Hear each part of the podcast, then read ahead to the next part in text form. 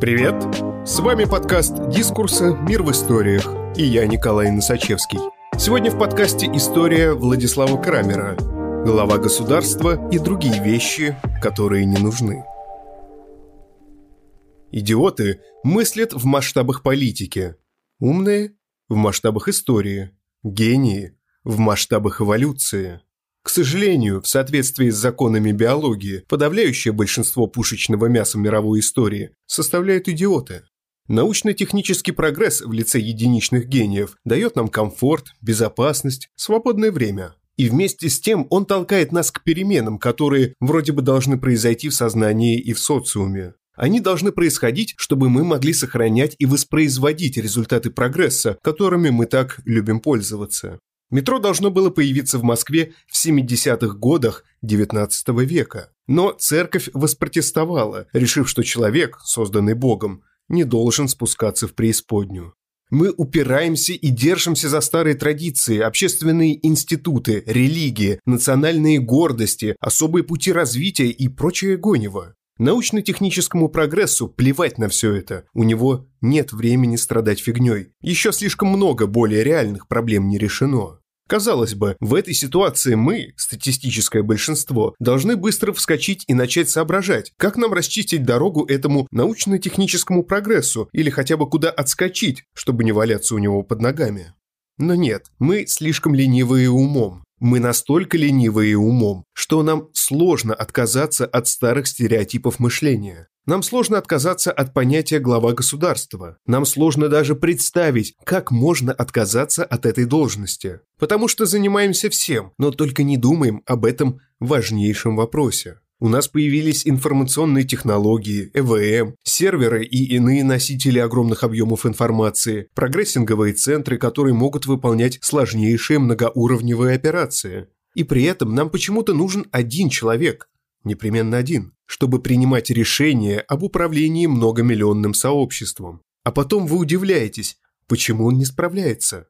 Всю систему управления налогами, лицензированием, кадрами госслужбы, государственной регистрацией, исполнительным производством и прочим можно вырвать из рук миллионов госслужащих и просто поместить на сервера в виде формул. Ради процессора не нужно проводить дорогущие выборы. Он хорошо работает сегодня и будет хорошо работать завтра, без всяких дебильных политических решений, каждая из которых отбрасывает экономику на несколько лет назад. Кто-то возразит, да, но если мы не будем избирать себе власть, то кто гарантирует, что вся эта аппаратура не попадет под чей-то злостный контроль? А, ну да. Далее слушать с сарказмом. До сего момента мы же со своими выборами так удачно справлялись со всякими жуликами и ворами, которые пытались пролезть во власть. Хочешь контролировать то, что тобой управляет? Иди учи IT-технологии, языки программирования, формулы и контролируй процессор государственного управления. Но нет. Вместо этого ты сидишь перед телеком, обсуждаешь переизбрание Путина, слушаешь ораву экспертов-политологов, а потом идешь менять подгузник своим пятерым детям и считать остаток зарплаты до конца месяца. Ты и так ничего не контролируешь. К несчастью, дорогой обыватель, тебе придется учиться понимать высокотехнологичные методы управления в современном сообществе. А как ты хотел? Жить по старым правилам? Обломись. Придется получать больше образования, чем твои предки. Каждая новая эпоха всегда сопровождалась более высокими требованиями к минимальной образованности людей. Теперь новая эпоха. Среднего образования и купленного диплома в вышке уже недостаточно. Кто-то также возразит. А кто же будет устанавливать дипломатические отношения, урегулировать вопросы войны и мира, определять курс внешней политики? Никто, черт вас. Сегодня внешняя политика – это и так позорные игрища клоунов, которые выиграли выборы в своих странах. Кто их выигрывает? Их выигрывают гении? Я думаю, вы понимаете, что это не так. Вот и ответ на вопрос. Вся внешняя политика сегодня сводится к банальной попытке насадить другую страну на свой член. Либо показать, у кого член больше. Вся внешняя политика может быть переведена на язык математики. Хочешь торговать с нашей страной? Подключай штепсель к нашему процессору и смотри, какие таможенные тарифы для твоих предпринимателей рассчитаны по нашим формулам. Хочешь пошлины пониже? Оставь сообщение, сделай равноценное предложение, предоставь информацию о своей экономике. Наша система рассчитает, может ли она себе это позволить. И не нужно отправлять делегацию с главой государства, чтобы тот пообнимался с вашим главой государства, а потом сделал пресс-релиз о достигнутых договоренностях по тарифам на газ, которые мы даже не можем себе позволить. Да, это действительно так. Может, вы не заметили, но все сообщения политиков о том, что они обещают сделать, делают или уже сделали, никогда не имеют продолжения. Политики постоянно выезжают на том, что вы забываете об этих прежних высказываниях. А чтобы вы забывали о них, политики постоянно накидывают все новые и новые. Война и мир нам не нужно урегулировать вопросы войны и мира дипломатически. Если у твоего государства нет «главы» в кавычках, нет лица, нет руководящего тела, которому можно угрожать вооружением, то вопрос войны становится поразительно простым. Почему? Потому что крайне мало поводов долбить ракетами людей из-за границы. Войны ведутся по двум причинам – ограбить соседа или отвлечь внимание собственного населения от реальных проблем. В современном мире концепция такая – Захватнические войны запрещены. Военные действия могут быть либо оборонительными, либо миротворческими. И эти поводы можно также перевести на язык математики, а реакцию на них автоматизировать. Система ввода-вывода сигнала ответа. Если на тебя напали, ты отвечаешь независимо от мнения дипломатов. Дипломаты лишь используются для создания видимости повода к войне. Агрессор, угрожающий войной, будет осознавать неотвратимость и автоматический характер твоей реакции, и это сделает угрозу войной бесполезным инструментом. А если агрессор вознамерился вторгнуться к тебе в страну, то он сделает это в любом случае, невзирая на главу государства. Опыт июня 41 -го года помним. Все остальное, что нам втирают про сложные аспекты дипломатии и войны, это чушь, необходимая для того, чтобы мы думали, что политики действительно зачем-то нужны.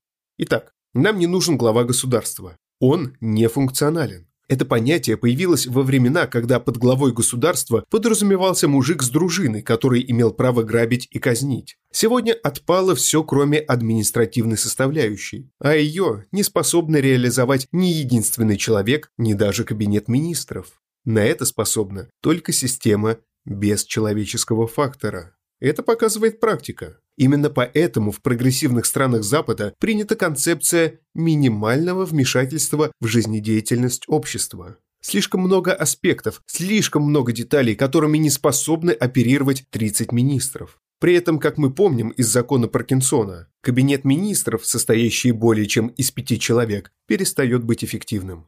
Прогресс дает нам принципиально новые ресурсы для того, чтобы жить по-новому, по-разумному, Однако мы боимся отойти от того, что уже есть, потому что там, за гранью того, что уже есть, придется что-то делать. Придется работать, придется думать, придется нести ответственность. Зачем? Нам и сегодня хорошо. Плодами прогресса мы и так пользуемся. Сантехникой, микроволновкой, автомобилем, айфоном. Об этом подумали ученые, изобретатели и производители. А мы думать не хотим. Если повезет, родишься в семье среднего достатка в мирном регионе, получишь синий диплом, работу по блату и проживешь скотскую, но стабильную жизнь. Проголосуешь за стабильность на выборах или вообще скажешь, что политика тебя не интересует. Да, временами будешь испытывать различные недовольства мифическим правительством, которые не сможешь объяснить, потому что идиот. К 40 годам будешь испытывать кризис среднего возраста, потому что идиот. Поймешь, что твои дети ни хрена не самые лучшие, потому что идиот. К старости поймешь, что они еще и сволочи, отбирают пенсию, потому что идиот.